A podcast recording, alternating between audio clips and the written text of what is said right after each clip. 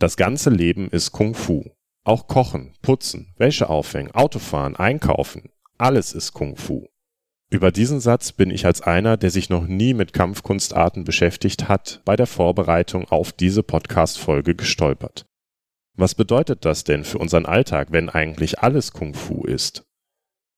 Wir sprechen mit Severin Weibel, Leiter einer Münchner Kung-Fu-Schule, darüber, was für ihn Kung Fu ist und wie Kung Fu sein Leben verändert hat. Wie sich durch asiatische Kampfkunstarten mentale Stärke erreichen lässt und wie du dein eigener Meister werden kannst.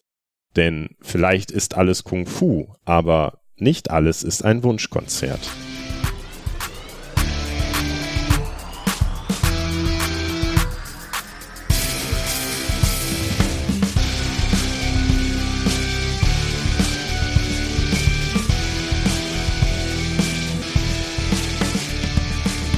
Hallo und herzlich willkommen zu unserem Podcast Irgendwas mit Sport mit Bell und Anselm. Ich bin Bell. Ich bin Anselm. Und heute geht es um das Thema Kung Fu. Und darüber sprechen wir mit unserem Gast Severin Weibel. Er übt seit zehn Jahren diese chinesische Kampfkunstart aus, lehrt sie sogar selbst in seiner eigenen Kung-Fu-Schule Chinese Fighting Arts in München und ist zudem Workshopleiter für Jugendliche im Bereich mentale Stärke durch Bewegung bei der gemeinnützigen Organisation Dein München. Schön, dass du heute hier bist, Severin. Freut mich auch. Hallo. Severin, ich muss, also ganz am Anfang, ich muss gestehen, ich bin der Naive in dieser Runde. Ich ähm, habe zwar viel mit Sport in meinem Leben zu tun gehabt, aber gerade Kampf, Kunst, Kampfsport ist für mich so ein Ding, da hatte ich noch nie Berührungspunkte damit. Von daher, ich finde es großartig, dass wir heute die Möglichkeit haben, mit dir genau darüber reden zu können.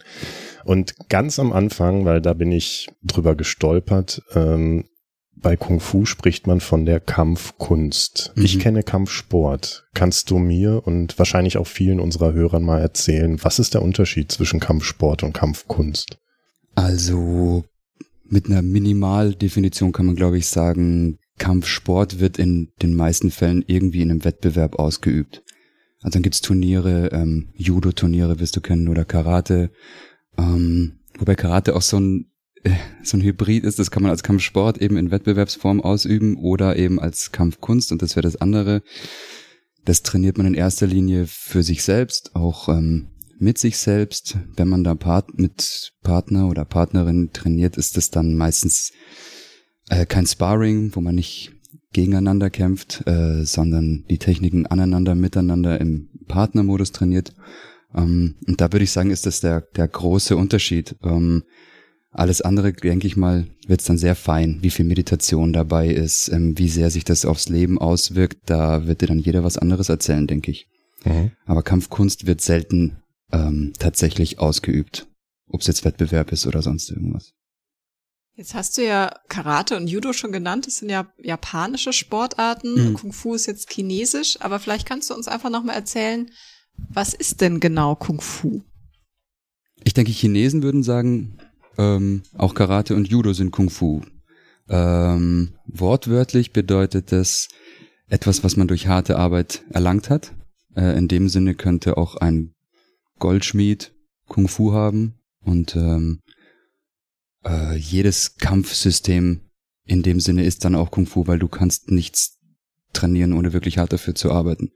Ähm, von daher, ja, das ist Kung Fu. Ähm, wenn man es im strengen Sinne dann ähm, für, für uns Westler äh, definieren möchte, dann sind das Kampfkunstarten aus dem chinesischen Raum. Ähm, genau. Weil ich weiß nicht genau, wie jetzt Karate äh, da die Selbstbeschreibung funktioniert. Ob man sagen würde, ich mache Kung Fu, wahrscheinlich nicht. Ähm, rein technisch gesehen, ja, ist Karate Kung Fu.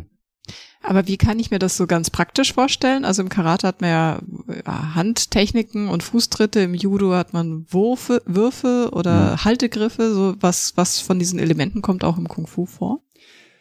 Naja, Kung Fu, wenn wir es jetzt dann äh, so historisch, kampfkunstartig betrachten, ähm, umfasst verschiedenste Systeme. Ähm, alles, was man aus dem Shaolin-Tempel kennt, die Mönche in den orangenen Gewändern mit den Glatzen, die machen alle Kung Fu zum Beispiel. Ähm, das sind aber zum Beispiel ganz andere Systeme als jetzt was aus dem Wudang-Kloster kommt. Das wäre jetzt zum Beispiel Bagua. Das äh, erkennt man, wenn man es wenn man's kennt. Das sind ganz distinkte Kreisbewegungen, Spiralenbewegungen. Ähm, dann gibt's andere Kung-Fu-Arten. Xingi heißt das, falsch ausgesprochen, aber ähm, da wo man sehr explosive Schläge macht, wo man in Reihe läuft und also einfach nur geradeaus läuft und bei jedem Schritt einen bestimmten Schlag macht. Das scheppert auch richtig laut. Hat man, hat man Waffen oder ist es komplett waffenlos? Ja, ähm, auch hier wieder die verschiedensten Kung-Fu-Systeme haben verschiedenste Waffen. Ähm, das System, das ich mache, nennt sich Wing Chun. Ähm, das könnte man vielleicht auch kennen, der ein oder andere. Ähm, Bruce Lee hat das gemacht, zumindest am Anfang, als er noch in China gelernt hat. Ähm, wir haben klassisch den Langstock. Das ist so ein 1,90, zwei Meter langer, recht schwerer Stock, den man äh, rumwuchten muss. Wir haben Kurzstock, Doppelkurzstock, die sind, weiß ich nicht, 50 Zentimeter lang und dann Doppelmesser. Die meisten Kung-Fu-Systeme haben noch irgendwie ein Schwertsystem noch mit drin. Ist das eine klassische Angriffs- oder eine Verteidigungssporte? Kunst. ähm, ich würde es jetzt. Kann man das überhaupt unterteilen? Das ist genau die richtige Frage, ja. Ähm, weil ich würde sagen, du lernst schon anhand von Verteidigungstechniken. Bei uns würde es klassisch anfangen, jedermann kommt mit einer, mit einer rechten Geraden. So, und dann lernst du die abzuwehren. Und dann lernst du deine eigenen Techniken, deine offensiven Techniken. Aber du lernst relativ, eigentlich schon in der ersten Stunde transportieren wir dieses, diesen Gedanken immer, dass Angriff und Verteidigung in eins geht. Also dass die Abwehr gleich schon so nach vorne geht, dass es, ähm, dass die Hand ins Gesicht vom Gegner kommt. Ähm, und ich würde auch sagen, je offensiver, desto ja, so du kämpfst, desto höher sind deine Siegchancen. Also in der Kneipe oder Straßenschlägerei gewinnt ja auch selten der, der seit äh, zehn Jahren hier irgendwie einen Kampfsport trainiert, sondern meistens gewinnt einfach der aggressivere. Das ist der Moment, wo ich gelernt habe, schnell wegzulaufen. Ja. Ich kann schnell laufen, das ist mein Vorteil. Ich kann nicht schnell laufen, deswegen habe ich mit Kampfsport angefangen. Also ich bin der langsamste Läufer und deswegen äh, ich glaube, das müssen wir auch zur Einordnung dieser Folge sagen. Ähm, die Zuhörerinnen, die uns an der Stelle schon länger verfolgen, wissen, weil Bell das schon häufiger mal erzählt hat, dass Bell selber lange Jahre Karate gemacht hat. Ähm, gibt es an der Stelle zwischen Karate, Kung Fu, du hast eben gesagt, okay, eigentlich wäre Karate auch Kung Fu, aber gibt es essentielle Unterschiede?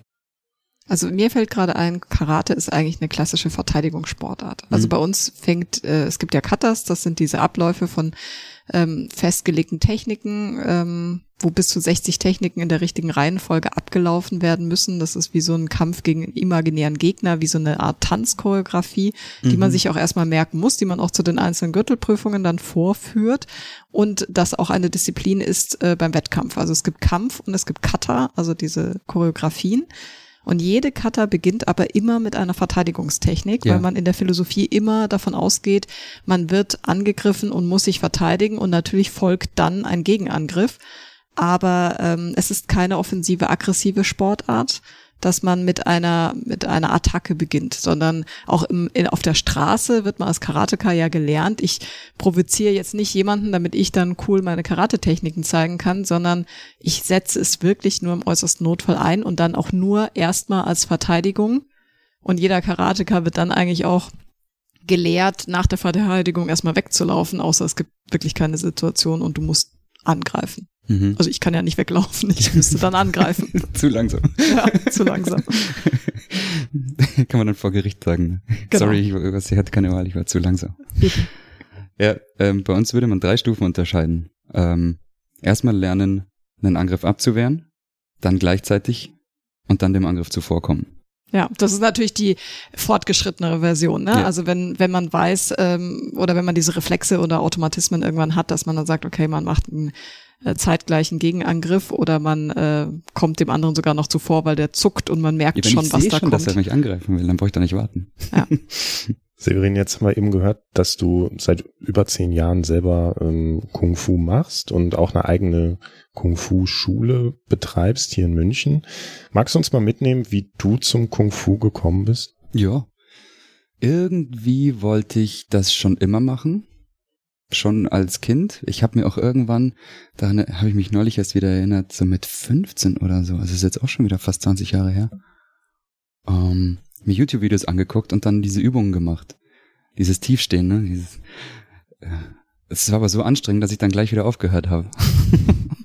ähm, und dann bin ich zehn Jahre später, hatte ich solche Schmerzen überall, einfach den Körper runtergerockt durch meinen Lebensstil, bisschen äh, rücksichtslos mir selbst gegenüber da gelebt und ähm, bin dann zum Arzt gegangen und also zur Ärztin, die meinte einfach, ich soll Yoga machen. Ich dachte schon, der hätte dir Kung Fu verschrieben. Ja. Das wäre immer ziemlich cool gewesen. Die hat mir Yoga verschrieben, habe ich gemeint, oh, das werde ich nicht machen, aber ist Kung Fu auch gut? Und man so, ja, bestimmt. Und dann habe ich mir eine Schule angeschaut, die hat mir nicht gefallen und dann bin ich zur nächsten und das war's dann. Okay, das heißt, das ist eine Erkenntnis, die du eigentlich schon zehn Jahre dann mit dir rumgetragen hast, so diese Begeisterung dafür? Irgendwie so ein schlummerndes Interesse, ja. Okay. Aber nie wirklich. Ich, ich glaube, ich hätte mich auch nicht getraut in dem Alter, weil ich das uncool oder ich hatte Angst, dass man mich uncool findet, wenn ich das jetzt mache. Ich weiß nicht genau, was es war. Ich musste ein bisschen älter werden, dass ich es mir selber dann erlaube, okay. das zu machen. Dann der Auslöser, dass du sagst, so jetzt mache ich es, war tatsächlich einfach körperliche Gebrechen. Ja, ja. ich habe es vielleicht zum Anlass genommen, jetzt endlich zu sagen, ja, dann fange ich damit jetzt endlich mal an. Danke, Rücken. Und, ja, und haben sich die Gebrechenden dann verbessert? Also was gibt dir Kung Fu? Also einmal vielleicht körperlich, aber dann vielleicht auch geistig? Eine, eine wahnsinnige Energie. Also ich weiß noch, als ich angefangen habe, meine damalige Freundin, da bin ich immer nach Hause gekommen, nach jedem Training, habe erstmal Streit angefangen, weil einfach wahnsinnig viel äh, Wut raus musste vielleicht, die sich über die Jahre hinweg angestaut hatte. Ich weiß nicht genau, was es war, aber es reinigt den Körper und den Geist auf eine Art und Weise. Das, das merkt man richtig. Gerade am Anfang ist es wie so ein, also so ein Detox ist ja auch nicht angenehm, ähm, rein körperlich. Äh, und rein seelisch ja auch nicht. Und ähm, das habe ich damals schon sehr stark wahrgenommen, schon ein bisschen im Nachhinein, wie, wie es mich dann geerdet hat, geistig und, und auch körperlich, was es mir für eine Kraft äh, gegeben hat. Ähm, das bin ich bis heute auch noch äh, begeistert davon. Deswegen kann ich auch nicht mehr aufhören. Weil äh, Kung Fu natürlich auf der einen Seite und dann die ganzen anderen Sachen, die damit dranhängen, Qigong, Tai Chi, Meditation, alles was da noch mit dazukommt, gibt einem so viel Energie, so viel Kraft, so viel Power, gute Laune, Zufriedenheit, Sicherheit. Das sind alles so, so großartige Sachen, auf die ich nicht verzichten will. Das habe ich natürlich alles erst im Nachhinein kapiert, dann als ich es mal angefangen hatte, was das alles für also was es an, an geistiger und körperlicher Gesundheit alles für Dimensionen gibt. Wir nehmen hier im Westen ganz gerne, wir haben eigentlich keinen positiven Gesundheitsbegriff, ne? Wir haben eigentlich Gesundheit nur als Abwesenheit von Krankheit oder Schmerz. Und da bin ich zum ersten Mal konfrontiert worden mit einem, mit einem positiven Gesundheitsbegriff. Du kommst nicht um das, um den Begriff Chi oder Energie rum, wenn du das beschreiben möchtest. Kannst nur wiederholen, wie viel Power es dir gibt. Aber wenn man das selber nicht macht, dann gibt's ein bisschen Übersetzungsschwierigkeiten, was es genau ist. Ich meine, im Karate hat man wahrscheinlich, ihr nennt es Ki wahrscheinlich, oder? Ki, die Energie. Ja, ja genau. steckt auch in Kiai, das ist der Kampfschrei, das ist die Harmonie mit der Energie. Ja, also die Energie muss fließen, das ist bei uns auch immer ganz wichtig. Aber ich finde es auch spannend mit dem Gesundheitsbegriff, weil es war ja wirklich jahrelang so, dass ähm, Gesundheit die Abwesenheit von Krankheit ist. Mhm. Und jetzt langsam wandelt sich der Gesundheitsbegriff dazu, dass man sagt, es geht um die körperliche, geistige und soziale Gesundheit, weil alle drei Faktoren jetzt eine Rolle spielen. Ja, ja. Aber wenn du sagst, du kannst eigentlich nicht mehr damit aufhören, wie muss ich mir das jetzt vorstellen? Du hast eigentlich einen Fulltime-Job, ne? Du hast, äh, du lehrst selber Kung Fu, haben wir ja gehört, in deiner eigenen mhm. Schule in München.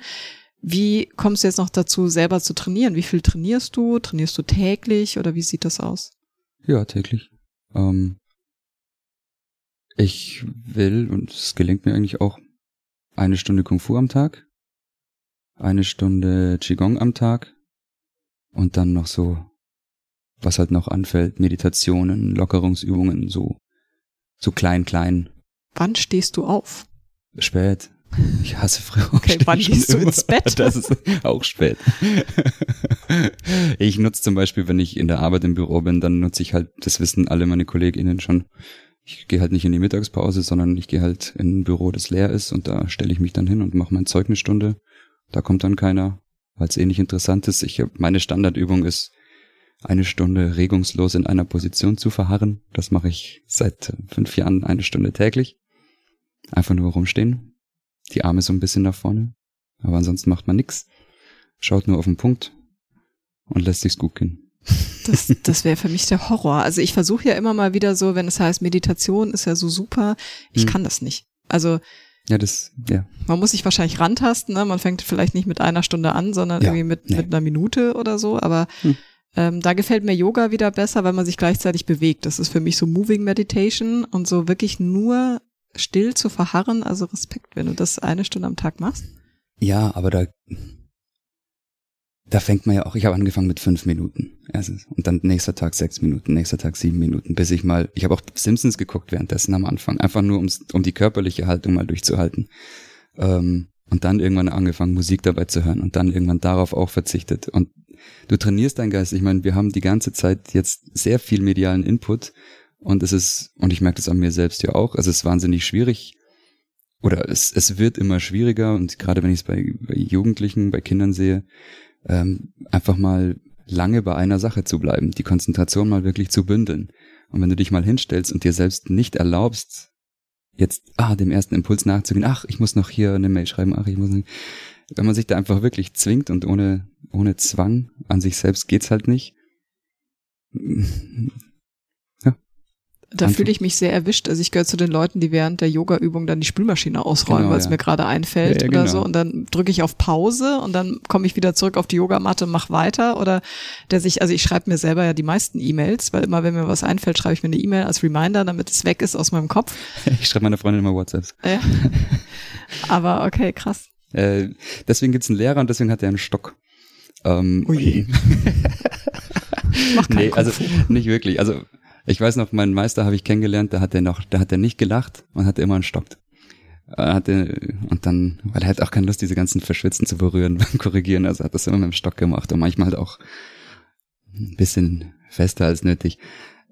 Ich habe das sehr genossen, ich habe das damals gebraucht, ich habe äh, Struktur mir vorgeschrieben äh, und ähm, heute geht es nicht mehr.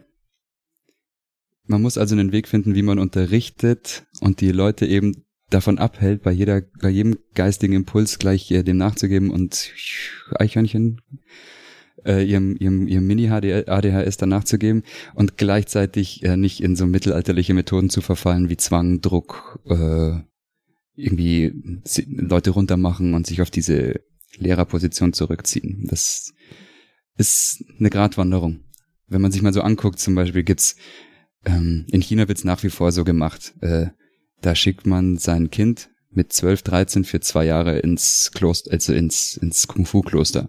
Und da haben sie dann äh, mal eine Do paar Dokus gemacht. Und die Kinder werden ja einfach geschlagen. Also die machen halt und dann kommt halt der Lehrer und der haut dann wirklich zu. Und dann heulen die und dann zeigen die das und so werden die halt gebrochen. Ähm, funktioniert auf einer gewissen Ebene natürlich wahnsinnig gut, weil äh, das ist das Lieblingszitat von meinem Meister. Äh, Liebe kommt und geht, Angst bleibt für immer. Josef Stalin. Aber du machst halt auch irgendwas kaputt auf Dauer. Du traumatisierst die Leute halt. Und da sind wir gerade so ein bisschen mit der Aufgabe betraut, die Leute da abzuholen und ihnen gleichzeitig klarzumachen, dass ihr Ego gerade egal ist und dass sie tun sollen, was ich sage. Freiwillig. Schwierig.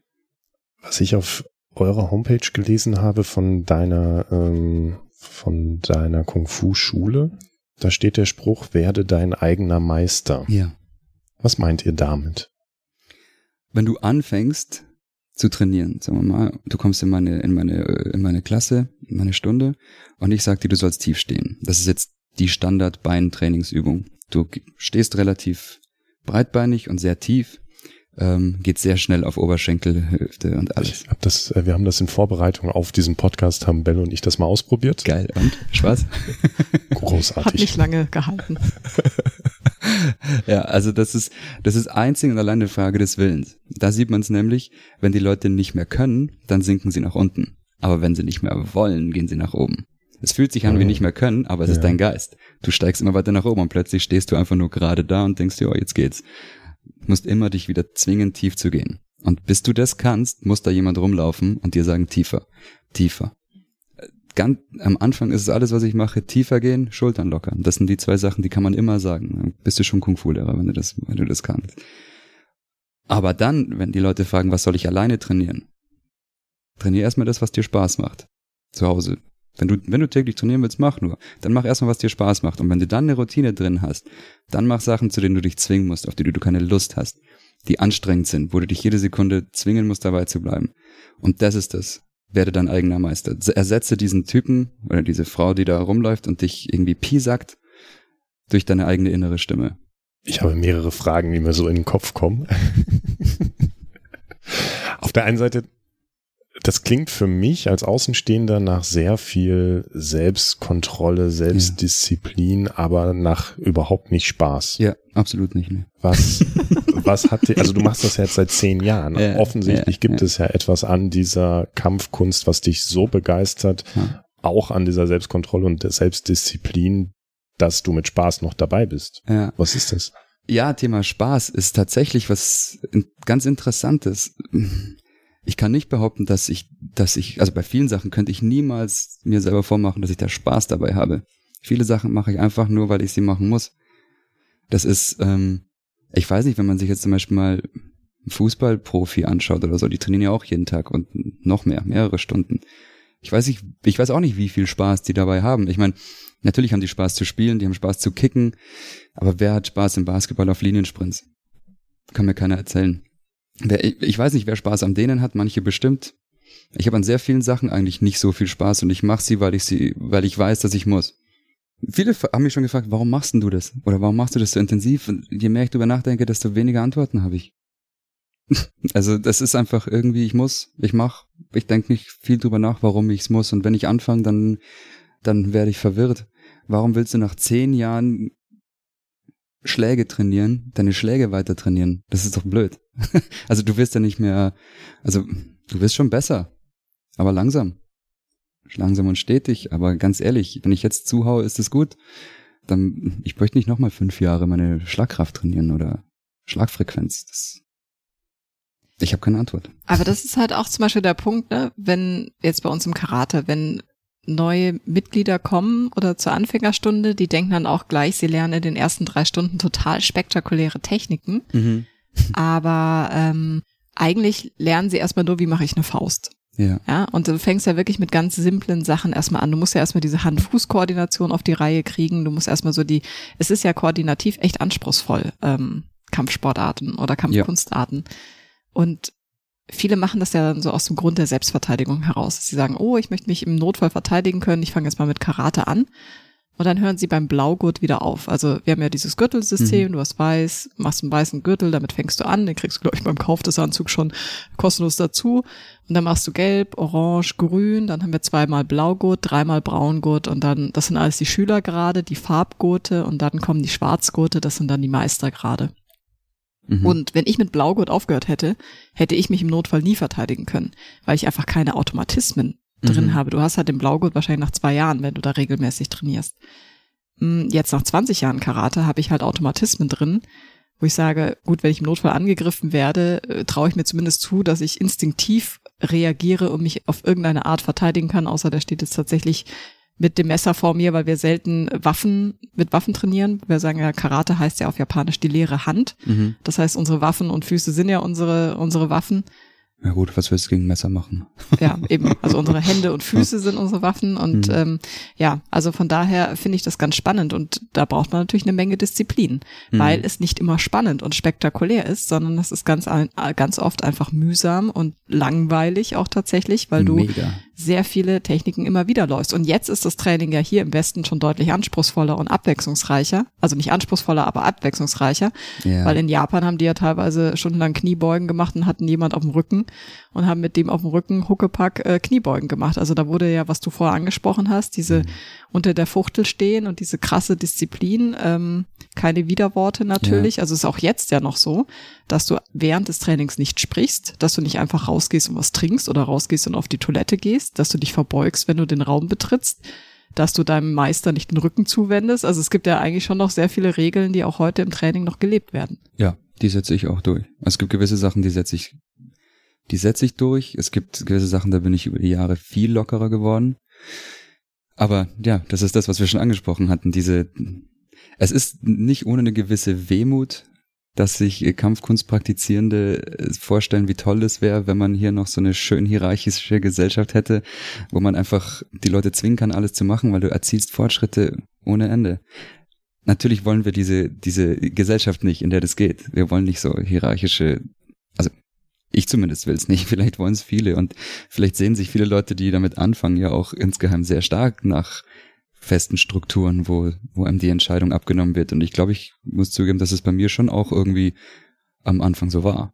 Aber ja, wenn ich es mir so aussuchen könnte, wie ich wollte, dann würde ich die Leute auch ganz anders trainieren. Dann würde ich das, das erste halbe Jahr nur Beine trainieren und äh, Kettenfauststöße. Das ist einfach nur schnelle Faustschläge vor der Brust. Mehr ist es nicht. Einfach nur, um Flexibilität reinzubringen viel Beintraining, viel Krafttraining. Ich würde denen keine einzige Technik beibringen, wenn ich es wenn ich's mir aussuchen könnte. Aber dann kommen die Leute an zwei Stunden und hören wieder auf. Also das muss ich dann schon immer so machen, dass wenn jemand Neues dazukommt, dass ich der Person dann relativ schnell zeige, so, das machen die anderen hier, kannst du gucken. Wir machen jetzt die Version davon und in ein paar Stunden bist du auch dann, machst du zumindest diese Übungen mit, auch wenn du natürlich noch nie auf dem, noch nicht auf dem Level sein wirst. Aber so ein bisschen Zucker muss man den Leuten schon geben. Absolut.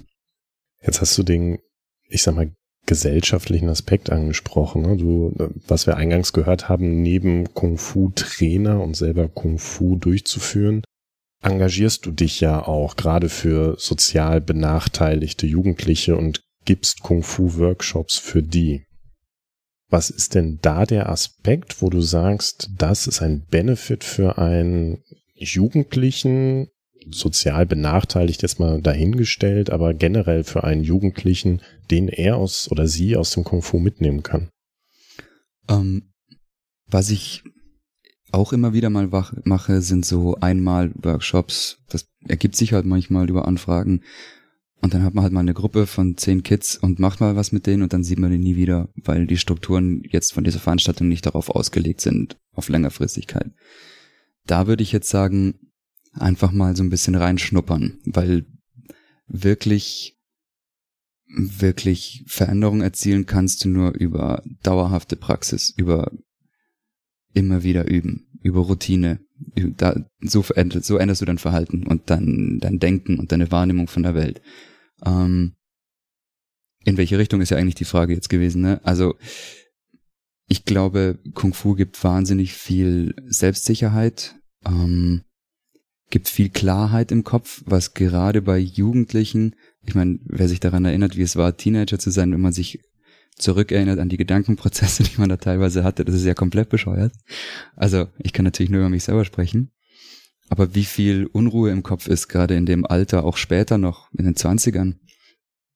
Ähm, wie, wenn man, wenn man Klarheit da reinbringt, dann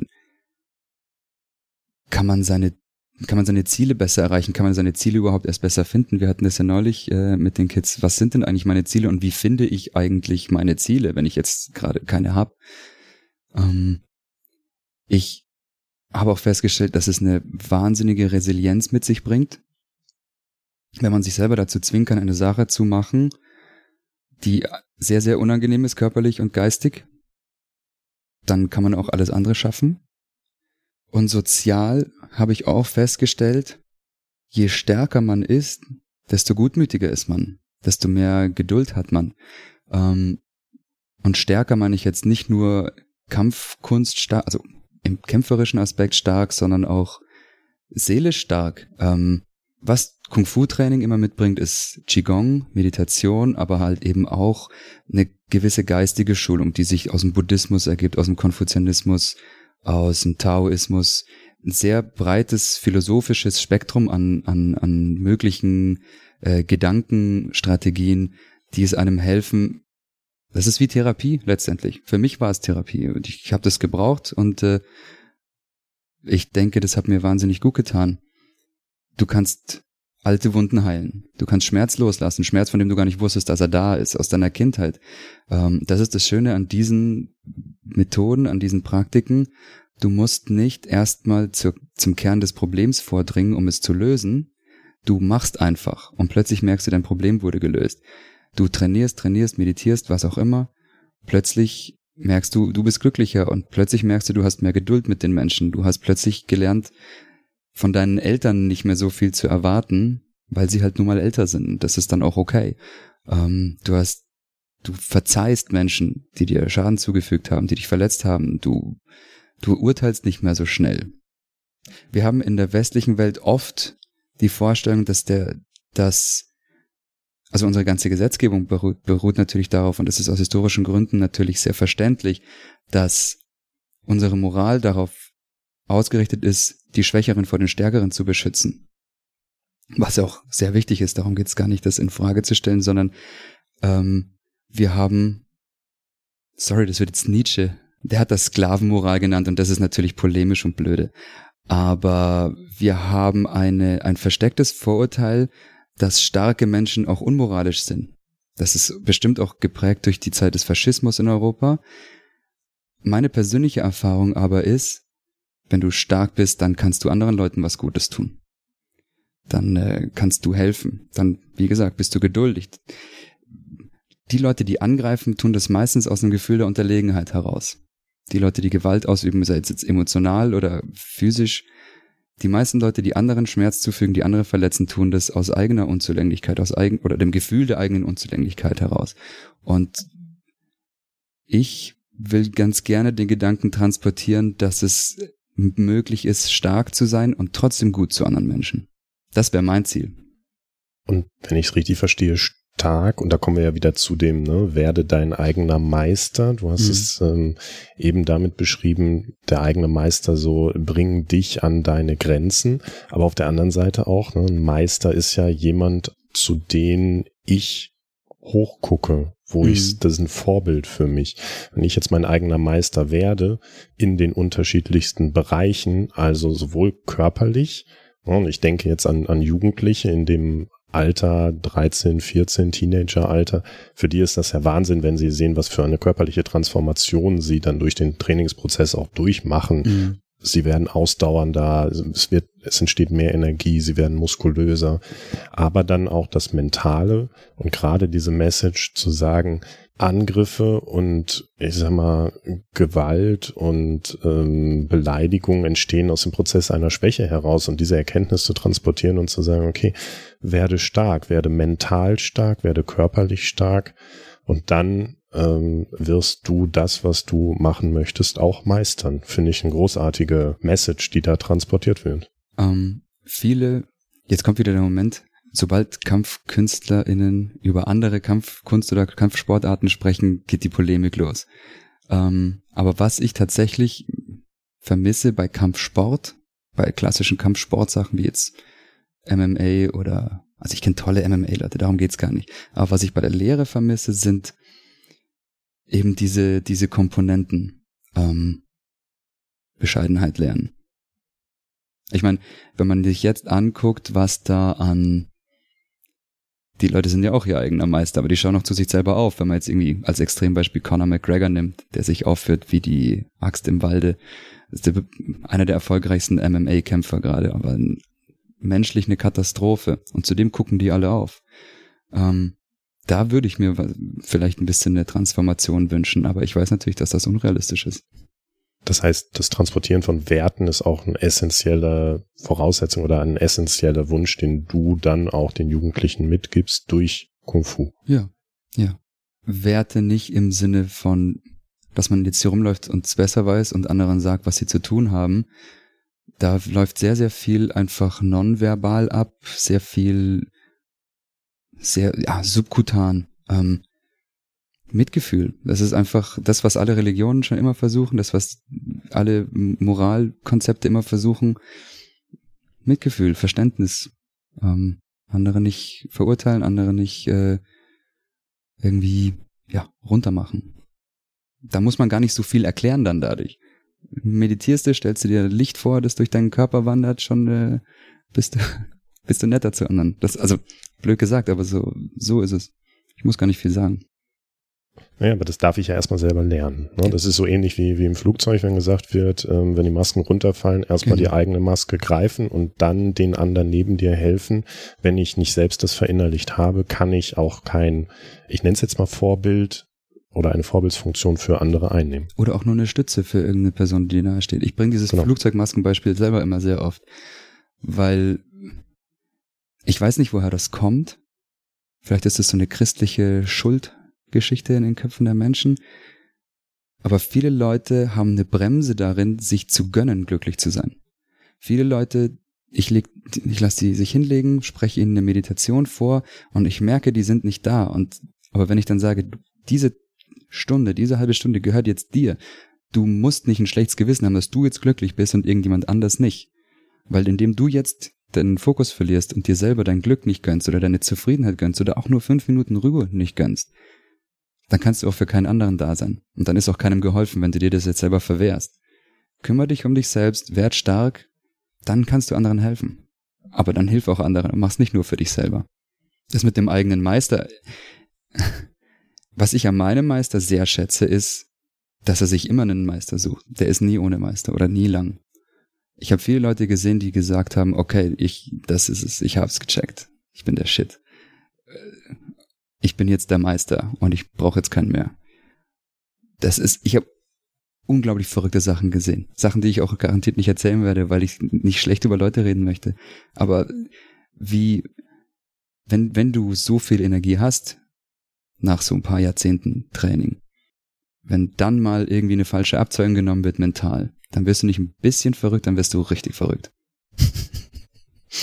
Aber das ist ja auch das Spannende. Also Karate ist es ja auch so, ne? Du hast deine, was wir vorher gesagt haben, die Schüler gerade und wenn du dann den schwarzen Gürtel machst, was ja ganz oft ein Ziel von Menschen ist, dann bist du halt ein Meister. Aber was die meisten nicht wissen, ist, äh, du bist halt erstmal so ein Mini-Meister, weil es gibt halt nicht einen schwarzen Schüler, Gürtel, genau, ja. sondern es gibt halt äh, im Karate, im Shotokan-Karate sind es zehn schwarze Gürtel, wobei die letzten, glaube ich, soweit ich das weiß, nur verliehen werden. Da kannst du keine klassische Prüfung mehr dafür machen. Was ich auch cool finde, ist, du kannst nie einen höheren Gürtel machen als dein Trainer.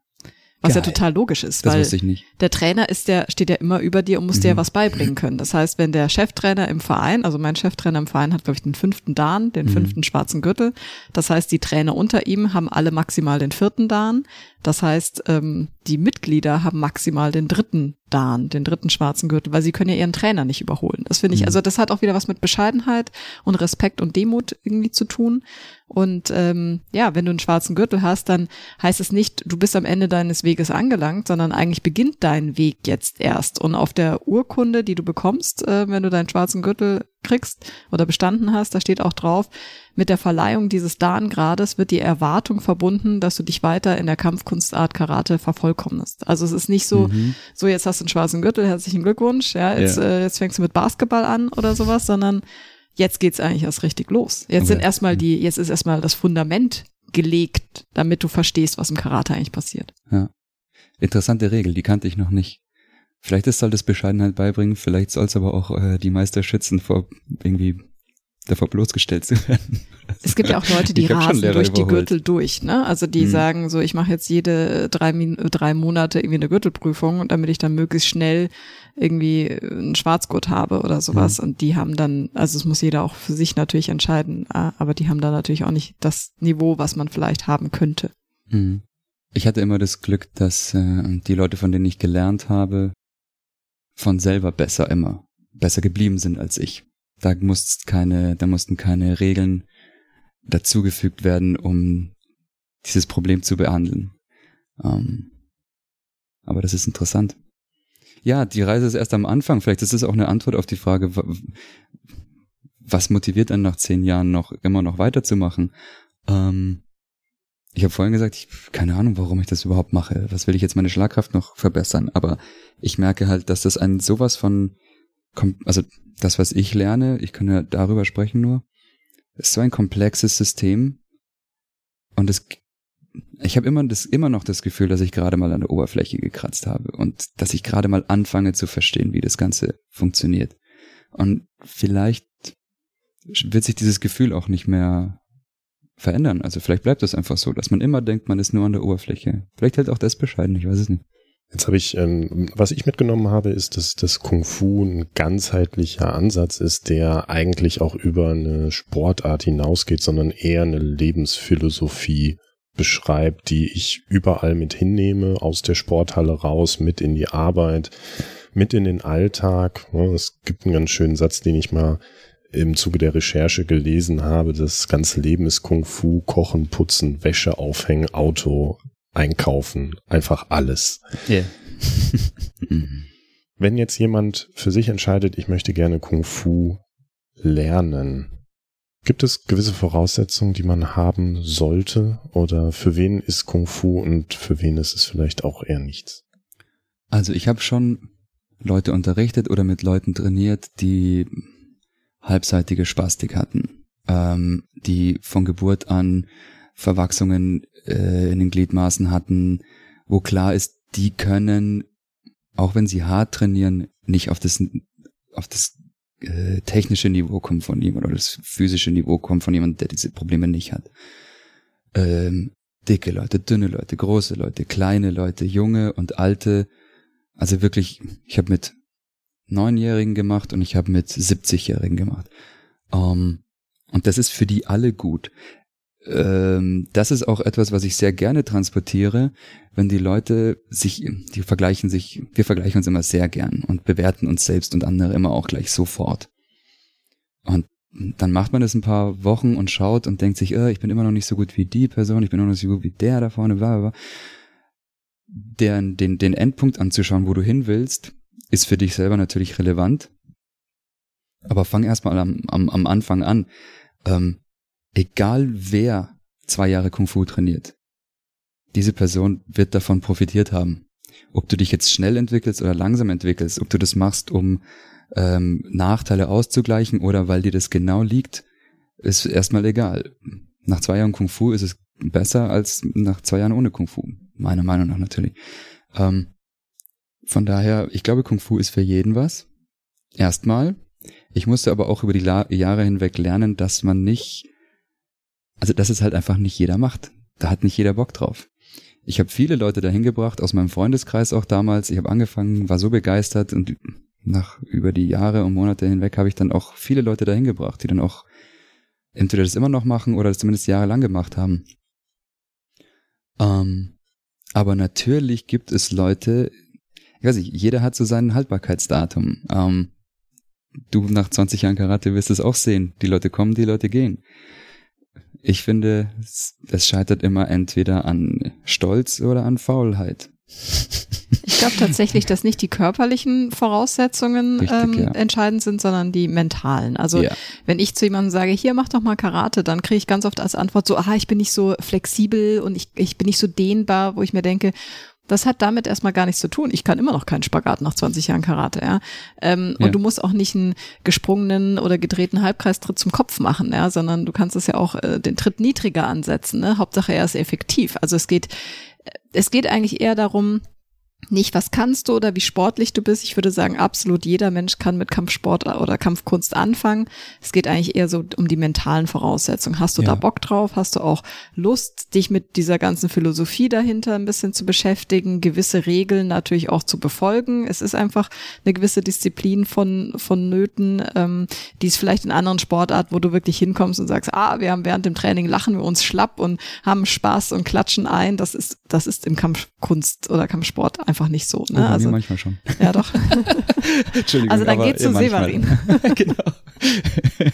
Äh, trotzdem Struktur, trotzdem klare Disziplin, aber auch locker. Also ich versuche das auch zu verändern über die Jahre. Aber es ist, man macht halt keine Polonaise durch den Raum dann so beim, beim Kampfsport oder beim Kampfkunst. Ja. Severin, gibt es noch irgendwas, was du zu deinem Thema Kung Fu, womit du dich jetzt die letzten zehn oder wie wir gehört haben, eigentlich auch schon länger davor beschäftigt hast. Gibt es noch irgendwas, was du dazu unseren Hörern mitgeben möchtest, was wir noch nicht thematisiert haben? Mein Rat an alle Menschen wäre, einfach mal etwas auszuprobieren. Das einfach mal zu machen und nicht bei der kleinsten Schwierigkeit schon wieder aufzugeben und sich selber einzureden, ja, das ist nichts für mich oft sage ich, wenn ich, wenn ich sage, hey, ich mache Kung Fu und die Leute sind dann interessiert, dann sage ich, ja, dann komm doch einfach mal. Und dann sagen sie, ah, ich bin aber nicht so diszipliniert, die Disziplin würde ich niemals aufbringen. Was du auch gesagt hast, ich bin aber nicht so dehnbar. Ja, dafür kommst du ja her. Du lernst ja Disziplin hier. Darum geht's ja in dem Ganzen. Du lernst nicht nur Disziplin, du lernst auch Kreativität. Du lernst äh, so viel, von dem du dir nicht vorstellen konntest. Du musst es nicht alles mitbringen. Alles, was du machen musst, ist herkommen. Die eine Stunde gehörst du dann mir In Anführungsstrichen natürlich. Ist, ich bin ja voll nett eigentlich.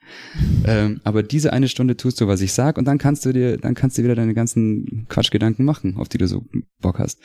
Ähm, das ist ja, stehe ich dir ja gar nicht im Weg. Aber mach eine Stunde das. Komm einfach. Der Rest erledigt sich. Jetzt gibt es bestimmt den einen oder anderen, der sagt, hey, das klingt total interessant. Ich, ich probiere es mal aus. Hm? Wenn er mit dir in Kontakt kommen möchte und sagt, hey, Severin klingt total sympathisch und ich möchte mich jetzt auch mal eine Stunde in seine Fänge geben und in deine Schule kommen. Wie findet er dich? Um, ähm, also unsere Internetpräsenz, ähm, da suchst du nach äh, Chinese Fighting Arts München. Wir sind in der Schwanthaler Straße 91. Ich bin gerade auch dabei, einen ClassPass und einen Urban Sports Account einzurichten. Ähm, jetzt gerade trainieren wir natürlich online, weil Corona. Das ist gerade natürlich nicht ganz so einfach. Auf der Homepage ist aber ähm, sind alle Kontaktdaten da. Also natürlich geht's immer. Manche trainieren im Park. Ich glaube, die sind jetzt aber auch schon wieder nicht mehr drin. Ähm, wir machen es online. Da kann man zumindest mal eine Schnupperstunde anschauen. Kein Problem. Das heißt, die rufen nicht einfach an und. Oder schreiben mir. Also, ein Schnuppertraining ist schnell gemacht. Einfach kann man direkt kommen und mitmachen, ohne, ohne Voranmeldung, ohne gar nichts. Cool. Und? Bist du dabei, Anselm? Ich würde mich gerne mal eine Stunde in Severins Fänge begeben. Fänge. Vielleicht machen wir mal eine Live-Podcast-Show aus dem, aus der Schule. Sehr gerne. Wir zwei beim Kung Fu, das wird auf jeden Fall lustig. Genau, Severin, drei Fragen, die jeder Gast bei uns noch bekommt. Du darfst die Sätze vervollständigen. Sport ist für mich gar nicht so relevant. Ich sehe Kung Fu nicht als Sport.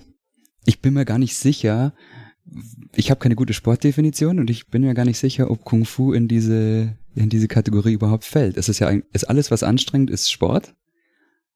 Weil mir fallen viele Sachen, die anstrengend, also Sachen ein, die anstrengend sind, aber kein Sport sind. Ich will, ich, das ist, ist, Entschuldigung, Sport ist für mich nicht so klar definiert. ja, ist ja auch mal ein spannender Podcast. Äh, was ist eigentlich Sport? Mhm. Gut, dann formuliere ich die nächste Frage mal um, weil eigentlich fragen wir, meine nächste persönliche Herausforderung im Sport ist. Das würde ich dann mal vielleicht meine nächste persönliche Herausforderung im Kung Fu okay. ist. um, ähm, ich merke, wie ich persönlich in einer Übergangsphase bin. Man sagt ja, trainier zehn Jahre deinen Körper, dann trainier zehn Jahre deinen Geist und dann fängst du an zu verstehen, was Kung Fu ist. Ich habe jetzt zehn Jahre Körper gemacht ich glaube, langsam wird da erst der Geist dran. also ich denke, ich bin jetzt auch 34, ich habe noch ein paar intensive Jahre im Tank, aber irgendwann werde ich auch andere Übungen machen. Das, das, das passiert automatisch, das Training verändert sich, aber es wird mehr auf die geistige Schiene gehen, mehr in die Meditationsrichtung. Ähm, und das ist eine riesen Herausforderung, weil Laufen, sich körperlich anstrengen ist nicht so schwer, wie sich äh, geistig zu fokussieren. Wir hatten ja da anfangs das Beispiel. Steh mal eine Stunde reglos da. Steh mal vier, das habe ich auch gemacht. Vier Stunden so da. Ich bin schon froh, wenn ich nur zwei Minuten so dastehe. Und die letzte Frage, einen Impuls, den ich anderen mitgeben möchte, ist. Kümmert euch um euch selbst. Ähm, das ist gar nicht so schwer, wie ihr alle denkt. Ihr seht, ähm, ihr seht diese Kung-Fu-Filme und so, wie die dann stundenlang mit irgendwelchen Sandsäcken sich gegenseitig äh, die Knochen brechen aus Abhärtungsgründen. Ihr seht die Leute, wie sie gedemütigt werden und ihr seht, wie dann Schlägereien. Das ist alles Film. Die Übungen sind schon ungefähr so, aber man kommt da langsam immer mit der Zeit immer mehr hin. Und der Anfang ist eigentlich das Schwierigste. Und wenn du das geschafft hast, dann, dann ist es nur noch eine Frage, wie, wie machst du weiter? Aber ich würde jeder Person raten, macht irgendwas. Es muss nicht Kung Fu sein, irgendwas für eure körperliche und geistige Gesundheit. Eine, eine Routine. Dann könnt ihr mit wenig Mitteln viel erreichen. Wunderbar. Vielen Dank, Severin. Danke euch. Anselm meldet sich jetzt an zum Schnuppertraining ja. und äh, wir hören uns dann wieder, wenn es wieder heißt, irgendwas mit Sport, mit Bell. Und Anselm. Bis dahin, ciao. Ciao.